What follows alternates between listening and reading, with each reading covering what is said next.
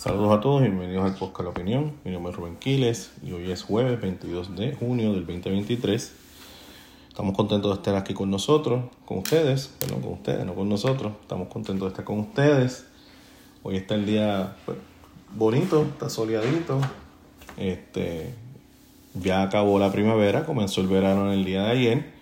Así que ya usted sabe, los días van a ser más largos y las noches van a ser más cortas. Hoy quiero hablarle un poquito de la... Hablar con ustedes, comentar con ustedes acerca de la columna de Iván Rivera. Eh, una columna que él publicó este, a principio de la semana en el periódico El Vocero, donde él habla de, de este vaivén que hay con relación a, a Luma, los aumentos y eh, el aumento, si, si viene un aumento o no viene un aumento. Este, pero él hizo unas cosas que a mí me hacen, me hace mucho sentido. Yo por lo general soy más eh, dado a la... Soy bien conservador a nivel fiscal. Me gusta el ahorro, me gusta, eh, me gusta invertir y me gusta este, que, se haya, que haya siempre un control de gasto. Yo creo que para mí eso es bien importante eh, en un país y que se invierta lo que se tiene que invertir y que se gaste en lo que es necesario gastar. Eso para mí también es bien importante. En el sistema democrático que nosotros vivimos, hace falta que el gobierno sea un gobierno este, que tenga energía. El gobernador tiene que tener energía. ¿Por qué tiene que tener energía? Pues porque tú sabes que en el, en el transitar, desde que tú te haces gobernador, tú vas a tener personas que no van a estar a favor o, o simplemente quieren ocupar la plaza que tú tienes. Vivimos un sistema democrático donde hay elecciones cada cuatro años. ¿Ok? Y hay personas que buscan aspirar a donde tú estás. ¿Sabes? Por eso que tú tienes que ser una persona vigorosa. Si, vivimos un, si viviéramos un sistema como el que vive en Cuba o China, o tal vez en Nicaragua y Venezuela, allí no hay problemas, porque o no hay elecciones, o por lo menos para, para lo que es la, la, plaza ejecutiva, la plaza ejecutiva, no hay elecciones. Eh, y si hay unas elecciones, son, tú tienes que pues convencer a una asamblea de delegados, porque son los que votan por ti, y, y no es una votación así como que el pueblo directamente vota por ti. O sea que lo que tiene que hacer el, el, la persona que gobierna es tener buenas relaciones con las personas de esa asamblea. Este, pero en Puerto Rico no es así. En Puerto Rico tú tienes que hacer campaña para convencer a un pueblo grande que ejerza tu, tu, su voto para ti. Yo creo que el que gobierna, obviamente, debería tener metas claras, objetivos claros, una visión clara, tiene que saber lo que quiere hacer, por qué lo quiere hacer y para qué lo quiere hacer. ¿okay?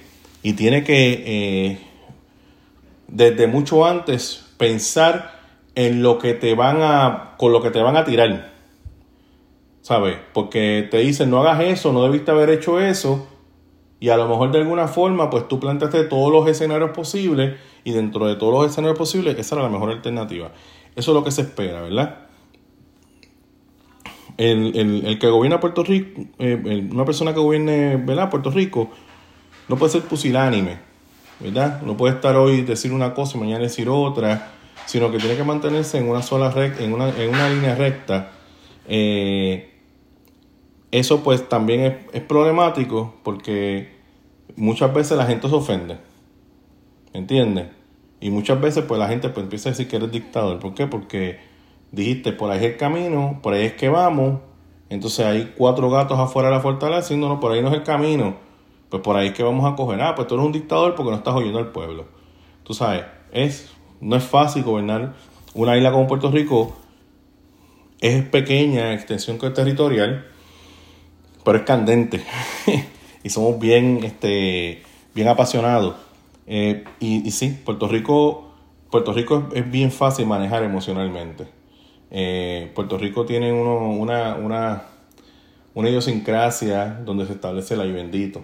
Y si tú logras manejar bien ese ay bendito, tú puedes mover la opinión pública del puertorriqueño de un lado a otro. ¿Ok? Este, y emocionalmente, pues sí. Eh, hay, un, hay, un, hay un pequeño grupo que a todo le dice que no y lo sabe todo, ¿entiendes? A todo le dice que no y lo sabe todo. Eh, pero muchas veces te dice que no, pero no te explica por qué no. Y si te explica por qué no, no te da una alternativa a ese no, y si te dice la alternativa, te va a decir la alternativa más radical posible. la que no se puede hacer, esa es la que te va a pedir. Por ejemplo, eh, no pague, audiremos la deuda y no paguemos nada. Es como que la alternativa más radical del mundo. O que como que, que no vamos a pagar, ¿no? nos prestaron un montón de dinero y nadie va a pagar. Esa es la alternativa, ¿no? Porque hay que auditarle. Cuando lo auditemos, pues vamos a ver. Mira, han habido unos descuentos violentos en la cuestión de la deuda esa. Esa deuda de 70 mil, yo no sé cuántos billones de dólares, se bajó a 30 mil y como que era 30 mil es un montón de chavos. un montón de dinero, un montón de dinero, mucho, mucho, mucho dinero.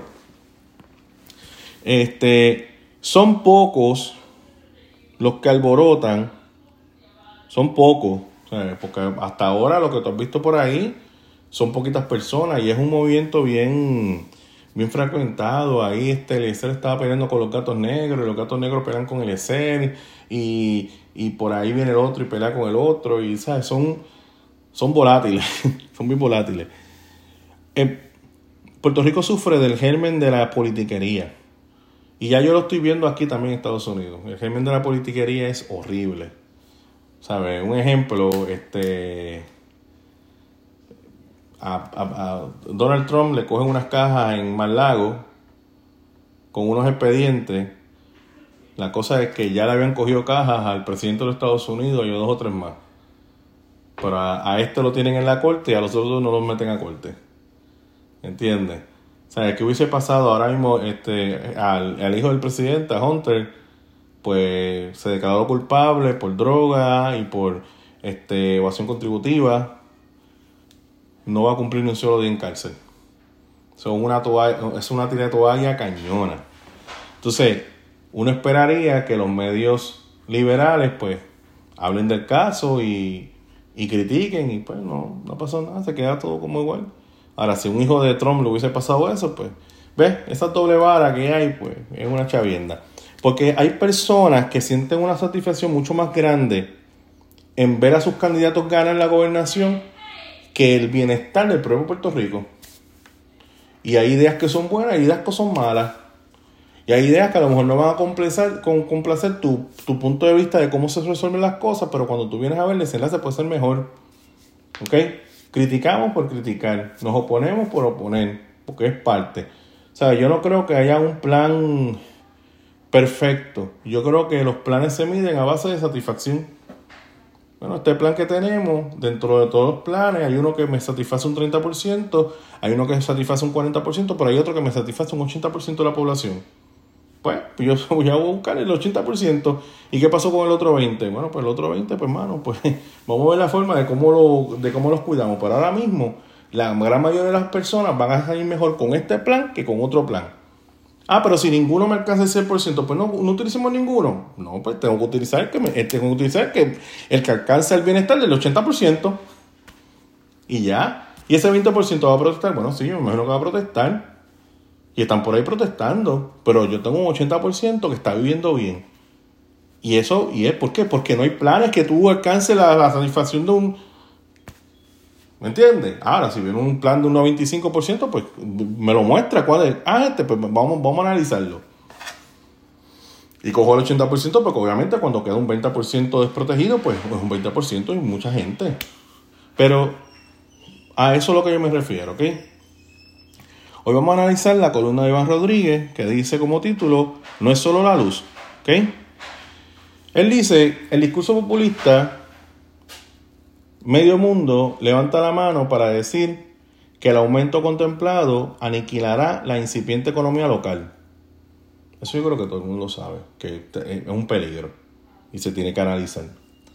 Y llevará a la insolvencia a un por ciento importante de las pymes. Y hará sufrir a los más humildes. aquí estamos hablando de, de cosas mayores.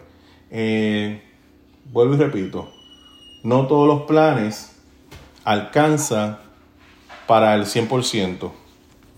Hay muchos planes que es un 85%. ¿Sabes? Si tú tienes un plan de un 30% y un plan de 70%, tú tienes que usar el 70%.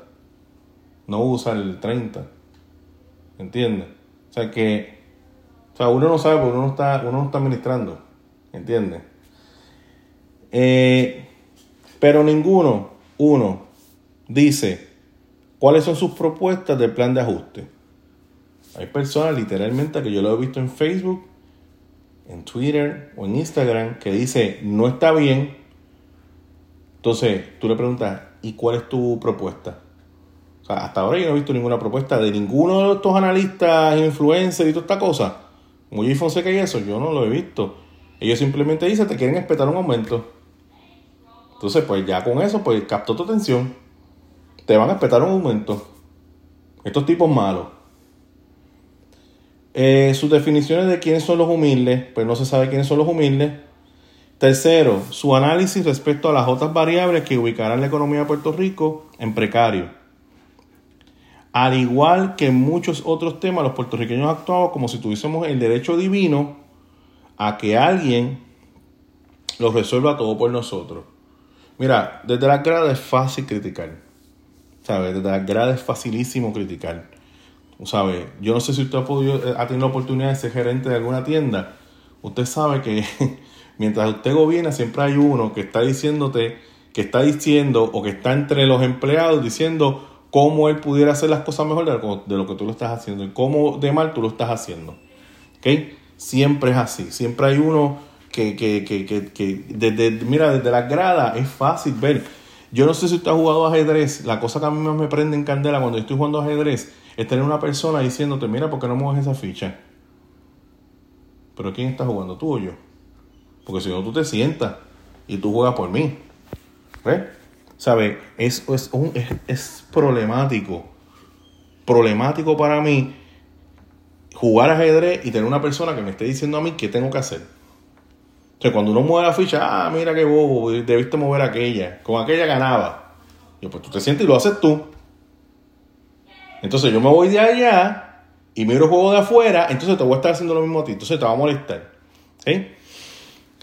A este punto del juego, como yo dije ahorita, yo no creo que haya un plan perfecto, sino que es un plan que dentro de las realidades presentes es lo mejor. ¿Sabes? Si nos hablamos de que tenemos una deuda de 75 billones de dólares y de esa deuda 9, mil millones de dólares le pertenece a la Autoridad de Energía Eléctrica y tenemos un sistema eléctrico escocotado y no tenemos dinero para renovar ese sistema eléctrico, pues mira, hay problemas. Hay problemas grandes. Pero el radicalismo de nuestros días no abre el espacio coherente para nosotros discutir de manera sosegada las variables y las alternativas que nosotros tenemos como pueblo para resolver las situaciones. O sea, nosotros tenemos un partido independentista puertorriqueño y un partido Movimiento Victoria Ciudadana que están enamorados con, con, las próximas elecciones y están salivando porque piensan que pueden ganar.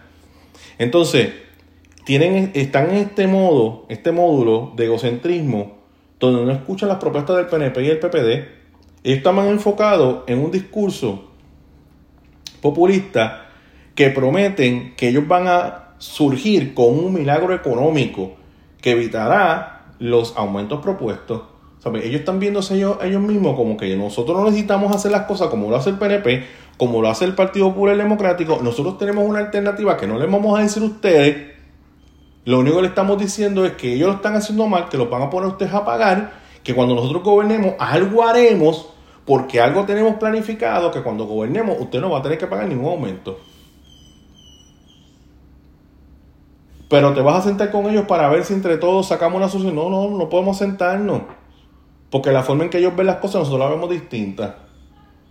Y nosotros tenemos una alternativa que con eso, fíjate, vamos a cuadrar esto. Y la gente va a ser feliz. Mira, si son embustes. O sea, yo de lejos, yo sé que eso es embuste. Yo de lejos sé, sé que aquí irremediablemente se va a tener que pagar. Mucho o menos se va a tener que pagar. ¿Eh?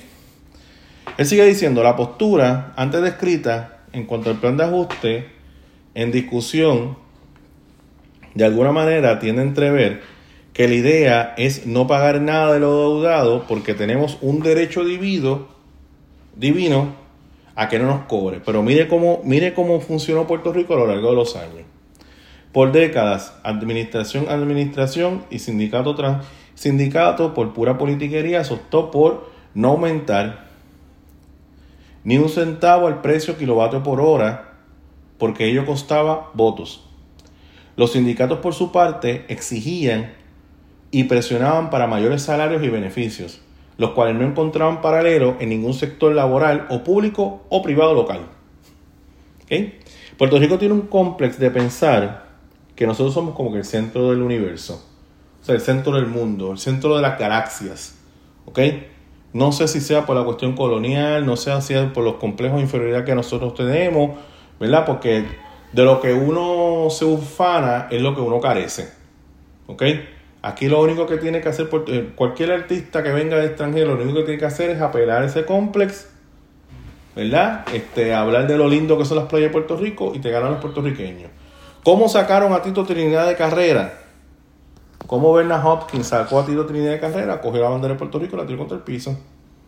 Y eso cogió, pues, cogió a Tito y se echó encima el honor de todos los puertorriqueños. ¿Qué pasa? Que cuando se metió en ese ring, pues se metió con la, con la cabeza volada. Lo que quería arrancarle la cabeza a Bernard Hopkins y Bernard Hopkins lo que hizo fue boxearle. ¿Ok? Nosotros en muchas ocasiones no vemos de dónde provienen las cosas. Son, somos como esos jóvenes que viven enajenados de la realidad. Esos, esos jóvenes que todavía tienen 30 años y también viven en casa de los padres. O un, joven adolescente. Vamos a coger un joven adolescente y un joven, una persona de 30 años, pero debe saber de dónde vienen las cosas. Pero un joven adolescente que está en la casa, bueno, aplica el joven adulto. Aplica. ¿Por qué? Porque hay mucho, esto todo tiene que ver con la madurez de la persona. O sea, tú vives en casa de tus papás, tienes agua, tienes luz, tienes internet, tienes cable TV, tienes este, comida. Muchas veces tú, no, tú pierdes de noción de dónde provienen esas cosas. Tú solamente ves que siempre han estado ahí. Pero no tomas en, consideración que hay un padre, que hay una madre, que salen a trabajar, que hicieron sus cositas, que tienen sus inversiones y que por eso tienen lo que tienen. Pero que eso, eso era por un tiempo, eso no era para siempre, eso pues requería, ¿verdad? Que, en un momento dado pues tú te independices, ¿verdad? este, ahí pues estamos en un punto de la independencia, o que tú establezcas algún tipo de relación con tus padres, donde, donde tú eh, te unas en una, en una asociación, o no sé. Pero el detalle es que nosotros, como, como, como personas, por ejemplo, nosotros tenemos un problema. Entonces, ¿qué hacemos? Vamos a Washington. Allí en Washington lloramos por fondos federales nos dan los, fondos parciales. Resolvemos la crisis y seguimos para la próxima crisis. ¿Okay? Por ejemplo, a principio de esta administración, pues ya tú sabes, los sindicatos salen a ponerle presión al gobierno. ¿Por qué? Porque la meta de los sindicatos en aquel momento, si sacamos a Ricky Rosselló, podemos sacar a Pedro Pierluisi. Porque se ganó con un 38%. Así que la meta es sacarlo. Vamos a lograr sacarlo. Y yo creo que pues una meta bien mala. Porque si aquí hay elecciones, hay elecciones. Y tú esperas los cuatro años para sacar a una persona vía la elección. Pero vamos a picharle ese asunto. ¿Ok? Vamos a picharle ese asunto. Pues entonces empezaron los, los sindicatos a salir de corillo en corillo a pedir aumentos. Este es el primer país que en medio de una, de una quiebra está pidiendo aumentos. Pero le pichamos a eso. Entonces salieron los maestros, protestaron un poquito, se fueron a las calles, se guapearon con el gobernador. Y el gobernador en esa ocasión, pues me imagino que ahora está sentado en la mesa de ellos ahí discutiendo los temas. ¿Qué tema tenemos? Bueno, tenemos a los maestros allá afuera. Y ese escándalo, me imagino que se levantó el gobernador y ese escándalo. Ah, pues esos son los maestros que están protestando. ¿Por qué? Quieren aumento de sueldo. Aumento de sueldo en medio de, la crisis que estamos viendo, si quieren aumento de sueldo.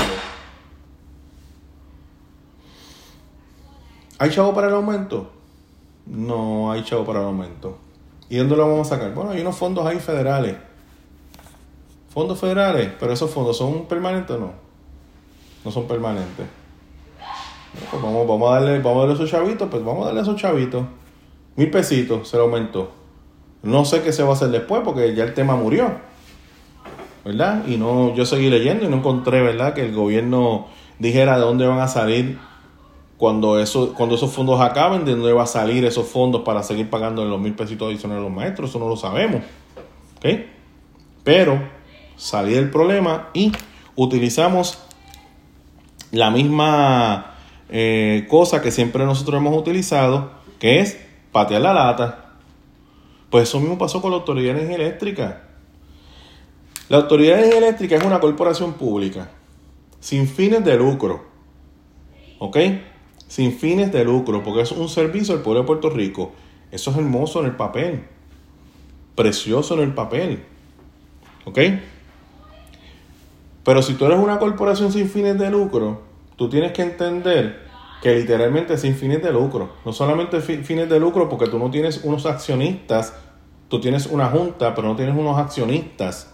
O sea, tú no tienes unas personas que estén recibiendo algún tipo de compensación económica por, porque tú invertiste, pusiste tu dinero y le vas a sacar una compensación económica a esas acciones. No. Te va a sobrar dinero.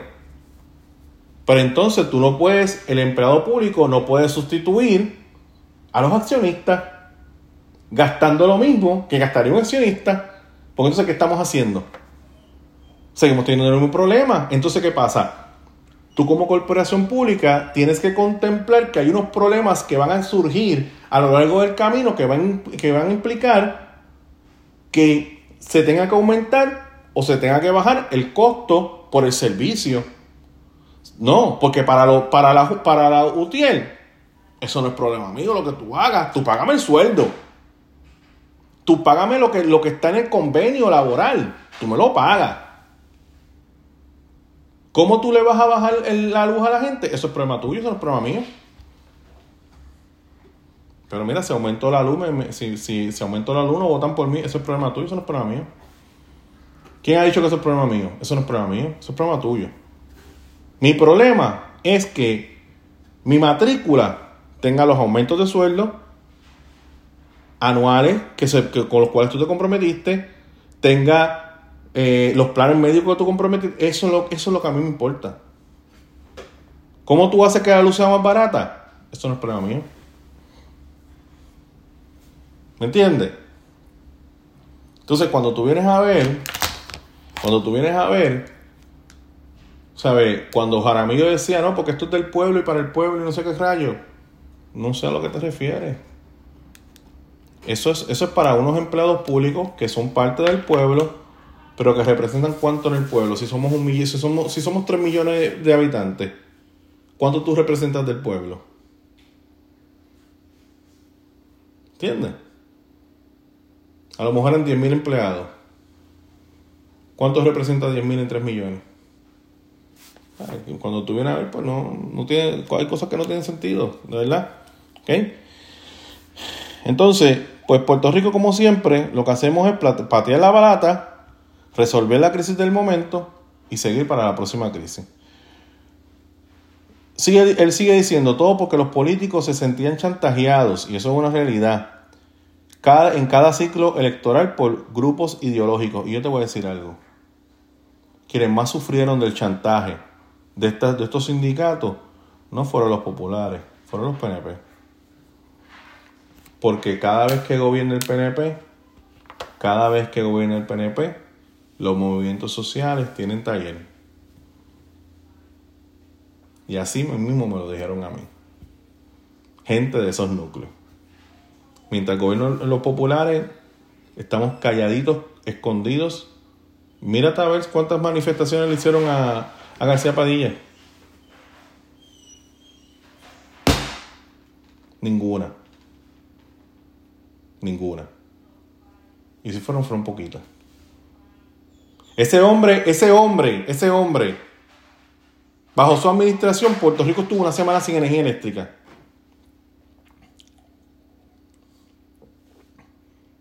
Si el gobernador actual tuviera, bueno, es con un huracán, mira cómo le están peleando.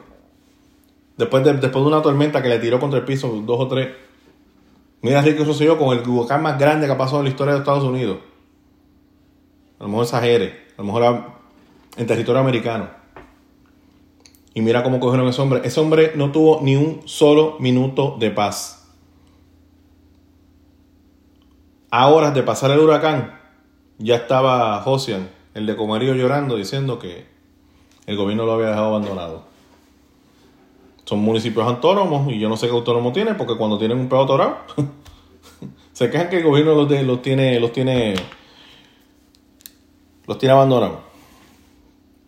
Recortemos, dice él, que tanta culpa tiene el que mata la vaca como el que le agarra la pata. Posteriormente, ante la debacle, tras la eliminación de las 936, a pesar de haber contado con 10 años para realizar los correspondientes ajustes, porque nos quedamos esperando a que alguien hiciera por nosotros lo que, ¿verdad? Comenzamos a cuadrar cajas de la manera más espectacular del mundo, del Fondo General. Uno, pidiendo préstamos. Dos, utilizamos la y dos, utilizamos la Autoridad de Energía Eléctrica, el Fondo del Seguro de Estado, la ACA y, y como ATH de la rama ejecutiva. Entonces, hoy en día se quejan de lo que pasó, de la quiebra y del cargo de servicio a la deuda ajustada, que sin lugar a dudas vendrá. La fácil es echarle la culpa a la Junta de Supervisión Fiscal porque nos los ofrece gratis. Puerto Rico y su gobierno, dentro de sobrevivir a las crisis que estaban enfrentando, uno, pidió préstamos para cuadrar caja y dos, utilizó las corporaciones públicas como ATH del gobierno. Aquí abordo el tema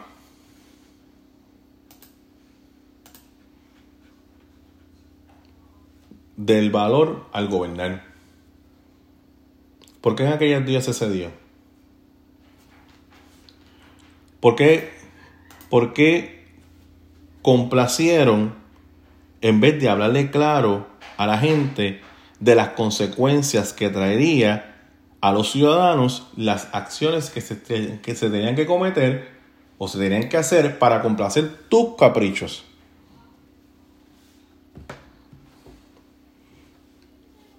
Si en el pasado no se, no se hubiesen utilizado las corporaciones públicas para complacer los caprichos de la gente, si no se hubiesen pedido todos esos chorros de préstamos para bajar el kilovatio, si, si, o sea, si se hubiesen hecho las cosas correctamente, como se tenían que hacer y que la gente en aquel momento ajustara los pantalones y buscara la forma de cómo resolver sus situaciones. Pues hoy, porque finalmente, ¿qué está pasando? que como quiera llegamos al punto de al punto que, que, que- o sea entonces los políticos para tratar de evitar en aquel momento y no perder elecciones pues ce- cedían a los diferentes caprichos de los diferentes sectores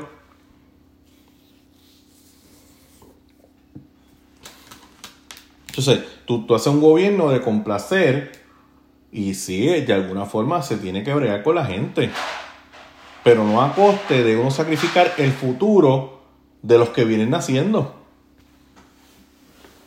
Pero la, la expectativa siempre es, alguien va a venir a resolver. Ah, pues vamos a Washington, allí pedimos fondos federales. O sea, Puerto Rico tiene que hacerse un país productivo. Independientemente si, si Puerto Rico se convierte en Estado o no, Puerto Rico se tiene que hacer un país productivo. Productivo. Pero aquí se, aquí se quiere montar un hotel y ya rápido tú tienes cuatro o cinco personas protestando porque, porque el, el hotel está frente a la playa. ¿Sabes? Aquí se quería traer un gasoducto para darle energía a la gente. Y cuatro, cua- cuatro gatos se pusieron a protestar y no se pasó el gasoducto. Placas solares, se querían poner placas solares en Salinas y en Aguabo, ya tienen los- las dos alcaldesas protestando porque, porque esas tierras que son agrícolas. Y ya se le ha explicado que se pueden utilizar como terrenos agrícolas. Las placas no van a impedir absolutamente nada. Y mientras tanto seguimos pagando la, la energía, la energía eléctrica más cara de- de- de- del mundo. Pero las ideas que se traen, o sea, si tú bajas, si tú bajas el gasto de, de la compra de la energía, o sea, cuando te explico es que si ya tú no utilizas el petróleo o lo, lo utilizas al menos, el petróleo siempre está subiendo de precio. Si yo puedo ahorrarme dinero con el petróleo utilizando gas o utilizando otras energías como la energía solar, eso, aunque tú tengas el aumento por el pago que hay que hacerle a los bonistas, por el dinero prestado que se pidió en Puerto Rico para poderte bajar la energía eléctrica hace 20 o 30 años atrás, pues entonces tú puedes ver un alivio en tu factura. ¿Ok? Pero si no das pie a eso, si no permites, si por cualquier cosa te vas a montar en la ola de protesta, ¿ok? Lo que yo siempre me digo es, hemos aprendido, hemos aprendido algo, no hemos aprendido nada. O sea, si tú me preguntas a mí, ok, tuvimos el problema de que Puerto Rico utilizó las corporaciones públicas como ATH y que utilizó los préstamos para mover un país a base de crédito. Mire, tengo una tarjeta de crédito. Yo soy extremadamente cuidadoso con esa tarjeta de crédito. Yo no puedo, o sea, yo pudiera coger mi tarjeta de crédito y decir, contra, yo me quiero dar la buena vida. Y me voy por ahí a gastar con la tarjeta de crédito. Y voy pagando poco a poco. Eso es irreal. Porque yo sé que eventualmente yo voy a tener que pagar esta tarjeta. ¿Tú sabes cuántas cosas yo veo por ahí y me gustaría comprar? Pero tengo los chavos, no, pero no los tengo. Ah, pero mira, tengo una tarjeta de crédito, utilízala. No. Esa tarjeta es para emergencia, para cuestiones que se necesite, para uno comprar poco a poco. ¿Me entiendes? No es para lujo. No es para lujo. Y hay personas que viven de crédito, o sea, viven con lujo a base de crédito. Y claro, mientras tú tienes el dinero para pagar el, para hacer pagaré, pues está bien. Pero cuando no lo tengas. Hay personas que viven con tarjeta extremadamente endeudada con 30 mil, 40 mil, 50 mil, 60 mil pesos. Claro, tienes el trabajo, pues puedes pagar. Pero el día que no puedes pagar, el día que te voten del trabajo, ¿qué vas a hacer?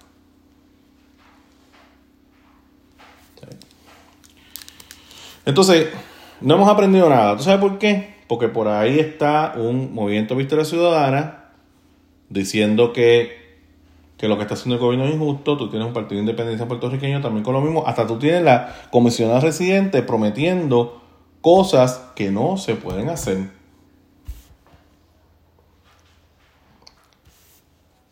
Sigue, él sigue diciendo, la más fuerza de cara ha sido la comisionada residente en Washington, quien dice estar en contra de dicho cargo y culpa a las malas administraciones del pasado como si ella hubiese sido, como, como si ella hubiese llegado a la cosa pública ayer por la tarde. En su caso, ella era ex empleada de la Autoridad de Energía Eléctrica, nuestra, la Yulín versión PNP. Luego, como legisladora y posteriormente como presidenta de la Cámara, no tan solo aguantó la pata de la vaca, sino que además le acertó una puñalada fatal cuando allá para el 2012 promovió y aprobó una emisión de bonos para la Autoridad de Energía Eléctrica de sobre 680 millones, con el único propósito de bajar la luz artificialmente mientras pasaba el periodo eleccionario por pura politiquería. Y ahora va en Twitter. Ah, ya una persona que le tiró el, le puso la, le puso el, el parte de prensa cuando decía de que tú estás hablando si tú fuiste parte del problema y ahora estás hablando lo que estás diciendo y estás diciendo que, el cargo es injusto y estás diciendo que falta poco y toda la bobería. Ciertamente el costo de energía eléctrica es un factor para considerar para cualquier industria de expansión multinacional. Y para cualquier emprendedor en la comercial sí, es una, es una realidad. La comisión gente dice, fue parte de, los gestores de la que Puerto Rico. Pero a mí me sorprende que ella ahora anda por ahí con un hashtag diciendo falta poco. Ella nos está prometiendo exactamente el mismo populismo y mentira que nos trajo a estos niveles. Entonces yo sigo diciendo, yo no quiero la persona que me esté prometiendo y me esté diciendo que aquel es corrupto, me esté diciendo que el cargo es injusto, me esté diciendo que no hay que pagar. Esa gente son mentirosas. O sea, yo quiero una persona que me hable de las realidades me diga, esta es la que hay. Este es el plan que nosotros tenemos. Empezamos, empezamos por aquí, arrancamos por allá. ¿Sabes? Yo no quiero una persona que me esté metiendo mentiras, eh, apelando a mi lado emocional, inspirando la pena. ¿Para qué? Porque podemos pensar en Puerto Rico y podemos dejarle pensar en ganar elecciones. O sea, es mi pregunta. ¿Podemos, ¿Podemos llegar a esos niveles de madurez como pueblo? Que debemos estar pensando en en cómo ganar las elecciones y pensar mejor en cómo mejorar la situación de Puerto Rico. Ok. Eh, este, eh, eh, Iván Rivera termina diciendo, y da, a mí me gusta mucho porque él siempre da, da alternativas, ¿me entiendes? Y dice, mira, estas son las cosas con las cuales nosotros debemos trabajar. Me gustaría que todos los analistas hicieran este tipo de cosas. Puerto Rico no es solo luz. Aquí en Puerto Rico hay que añadirle unos factores. Pues, ¿qué factores son problemáticas en Puerto Rico? Primero, hay un vía cruz y de los permisos. En República Dominicana tú no necesitas hacer, ¿sabes? Esto es construir por ahí para abajo. claro, hay que, hay que mirar el impacto ambiental, para mí eso es importante, ¿verdad? Donde tú construyes, eh, cómo tú construyes, ¿me entiendes? También hay que mirar cómo, lo que, cómo el negocio que tú pones puede afectar los demás negocios en tu periferia, porque tampoco yo quiero que esta gente se quede sin guiso. Yo creo que ahí todo el mundo tiene que guisar. ¿Me entiendes? Eso es importante. Así que esas, esas, esas dos cositas yo creo que se tienen que mirar. ¿Entiendes? Y si verdaderamente yo tengo dos colmaditos, o un colmadito, dos colmaditos, tres colmaditos, yo no voy a poner este super supermercado bien cerca de los colmaditos porque me lo pueda matar. Entonces son personas que se van a quedar sin su, eh, fuente de ingresos. Pues por lo tanto, esas cositas se tienen que medir. Yo no tengo problema con eso. ¿Ok? Pero el vía cruz y los permisos tiene que ser rápido. No es que tú estés tres años esperando un permiso.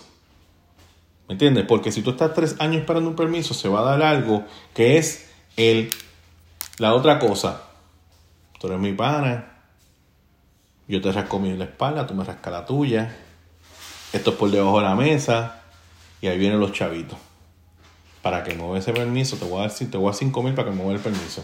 ¿Me entiendes? Y ahí entonces entra la corrupción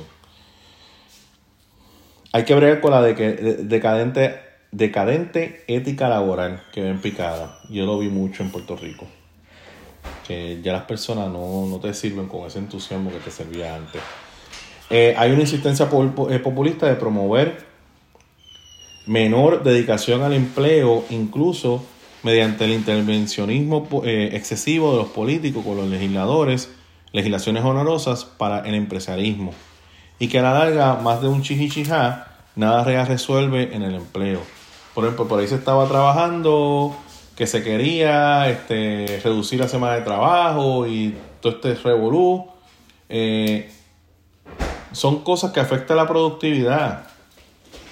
Son, son cosas que afectan el, eh, económicamente al país y son más que nada discursos populistas para... O sea, ¿por qué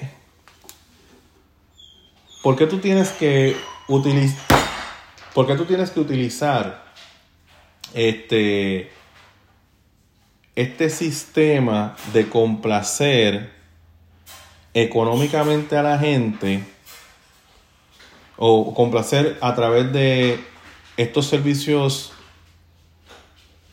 eh, complacer eh, que el perro estaba protestando y me, sacó el hilo. Eh, se quiere reducir la, la, semana laboral, ¿ok? Y yo como empleado público yo no tengo problema. Feliz. Pero realmente es lo que necesitamos.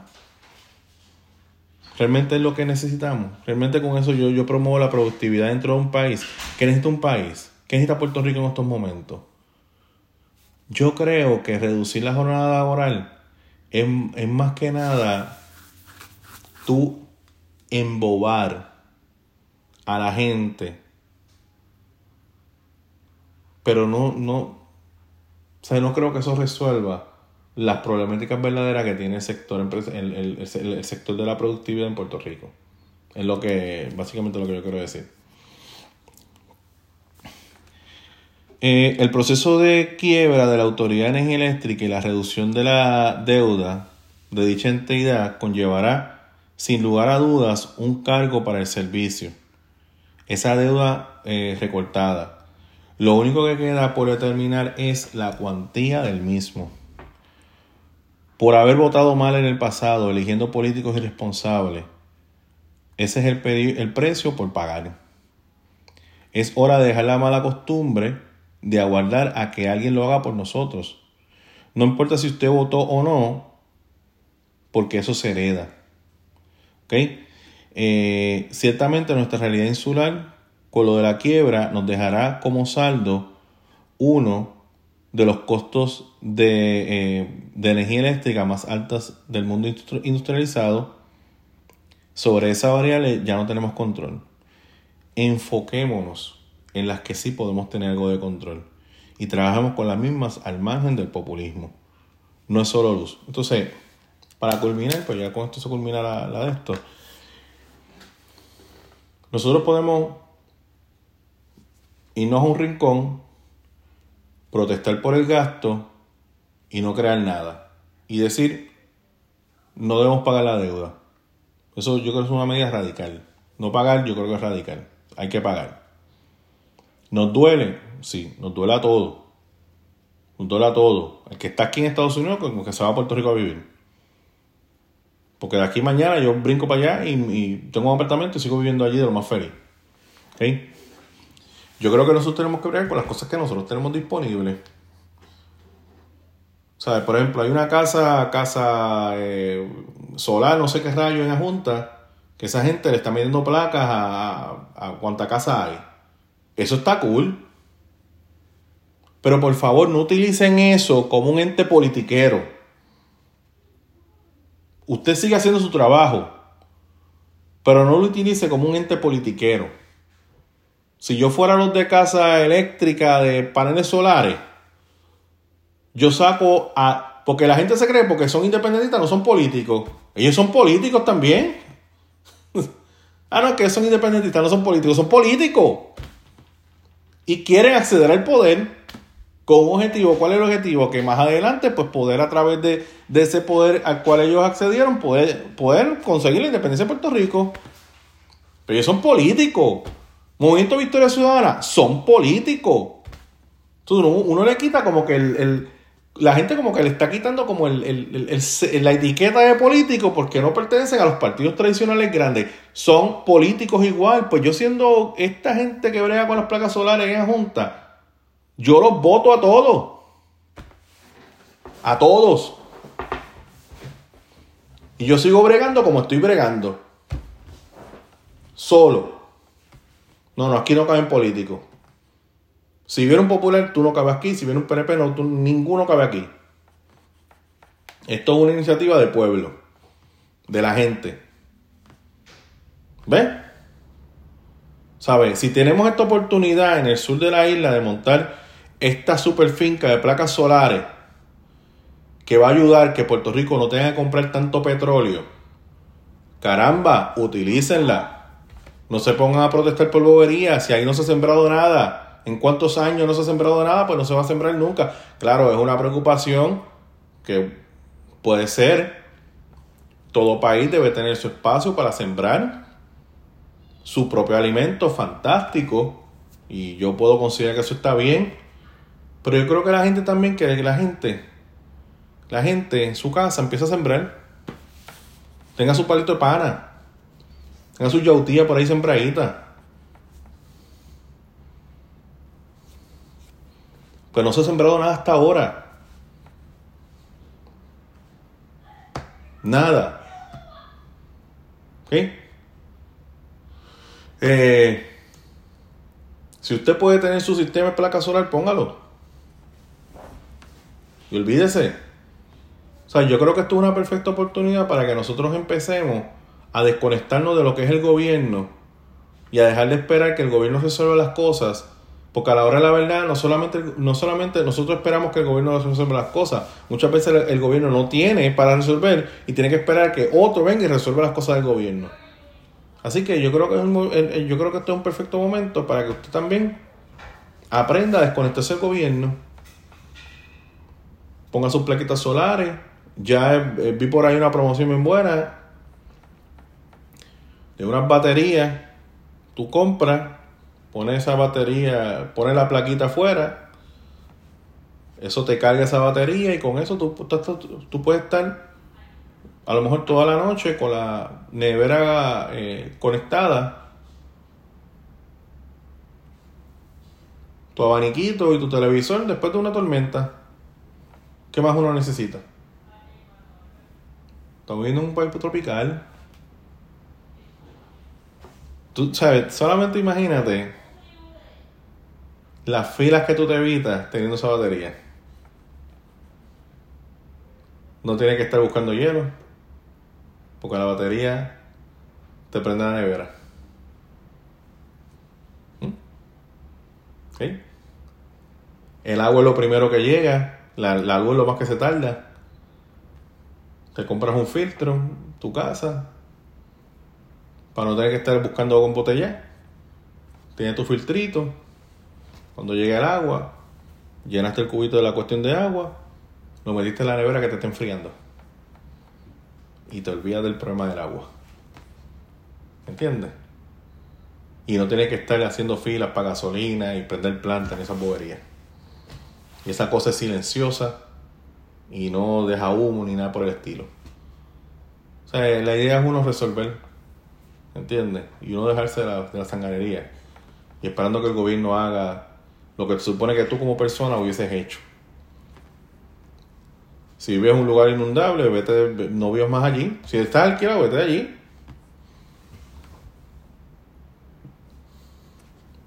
Resolver como sea, porque el gobierno, el Estado, recuérdate que mientras tú le pides más el, más el Estado, más el Estado te va a pedir de ti. Porque entonces si tú le pides más, él tiene que sacarte más de contribuciones para darte lo que tú necesitas porque nada viene gratis. O sea, y el Estado vive de lo que nosotros le pagamos al Estado para gobernar. Bueno, nada, mi gente, recuérdense que me, que, me pueden conseguir en Twitter a través de Ralph Quinn, Skywalker2390. También me puedes conseguir en Facebook, Opinión PR. Este podcast lo pueden encontrar en Spotify, lo pueden encontrar en Apple Podcasts y también pueden encontrar eh, muchos de estos podcasts a través de YouTube, eh, Opinión PR. Nos veremos en la próxima. Bye.